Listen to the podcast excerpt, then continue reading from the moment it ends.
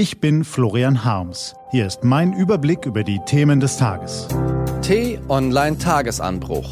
Was heute wichtig ist.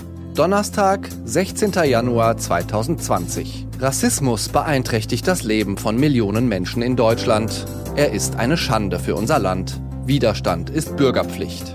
Gelesen von Christian R. Was war? Stellen Sie sich vor, Sie lebten in einem fernen Land. Die Menschen dort haben alle braune Haut, nur Sie haben weiße. Morgens auf dem Weg zum Bäcker fangen Sie sich den ersten Spruch. Bleichgesicht Elendes. Im Bus zur Arbeit rempeln drei Typen Sie an. Als Sie sich beschweren, gibt einer Ihnen eine Ohrfeige. Die anderen Mitfahrer schauen weg. Später suchen Sie vielleicht einen Job und verschicken Dutzende Bewerbungen, aber kassieren eine Absage nach der anderen. Wenn Sie abends ausgehen, werden Sie ständig von Polizisten kontrolliert. Wenn Sie sich darüber beklagen, kann es passieren, dass Sie ganz schnell auf der Wache landen. Ach ja, und im Parlament des fernen Landes sitzen rechtsextreme Abgeordnete, die in Reden, Talkshows und Facebook-Videos über ihresgleichen herziehen. Bleichgesichter sind verkappte Verbrecher, alle raus. Haben Sie sich das vorgestellt? Gut, dann können Sie jetzt möglicherweise nachempfinden, wie es tausenden Menschen mit afrikanischen, arabischen oder asiatischen Wurzeln ergeht, die in Deutschland leben, mit deutschem Pass, als anerkannte Asylbewerber oder als geduldete Flüchtlinge. Von Flensburg bis Garmisch, von Dortmund bis Dresden, vielerorts in unserem schönen Land berichten Betroffene von üblem Rassismus, mal häufiger, mal seltener, mal dezent und mal brutal. Es gibt die schlagzeilenträchtigen Fälle, etwa wenn Unbekannte auf das Büro eines im Senegal geborenen deutschen Bundestagsabgeordneten schießen oder wenn ein Architekturbüro grundsätzlich, Zitat, keine Araber, Zitat Ende, bei Vorstellungsgesprächen duldet.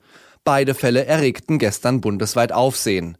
Nicht weniger schlimm sind aber die vielen, vielen Fälle jeden Tag, die keine Schlagzeilen machen weil die Betroffenen nicht prominent sind oder weil die Vorkommnisse nicht in den sozialen Medien aufgegriffen werden oder, schlimmer noch, weil sie so alltäglich geworden sind, dass weder die Polizei noch die Politik noch die große Mehrheit der Bürger Notiz davon nimmt.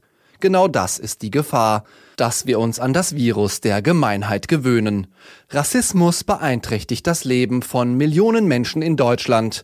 Er ist eine Gefahr für unsere Demokratie und eine Schande für unser Land.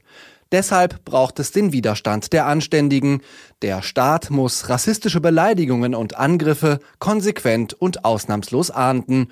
Und als Bürger sollte man Betroffene solidarisch unterstützen sowie wo immer möglich und sofern man sich nicht selbst gefährdet, den Hetzern widersprechen.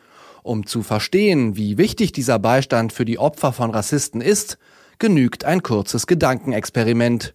Stellen Sie sich einfach vor, Sie lebten in einem fremden Land. Was steht an? Die T-Online-Redaktion blickt für Sie heute unter anderem auf diese Themen.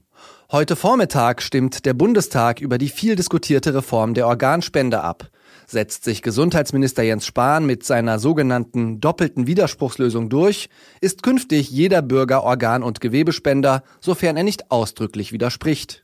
Der ehemalige SPD-Vorsitzende Franz Müntefering feiert heute seinen 80. Geburtstag und Lebensmittelfälscher führen Supermarktkunden immer dreister hinters Licht. Diese und andere Nachrichten, Analysen, Interviews und Kolumnen gibt's den ganzen Tag auf t-online.de.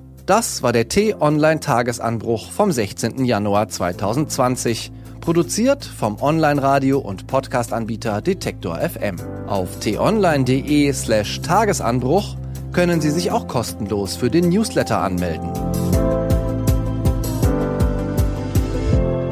Ich wünsche Ihnen einen frohen Tag. Ihr Florian Harms.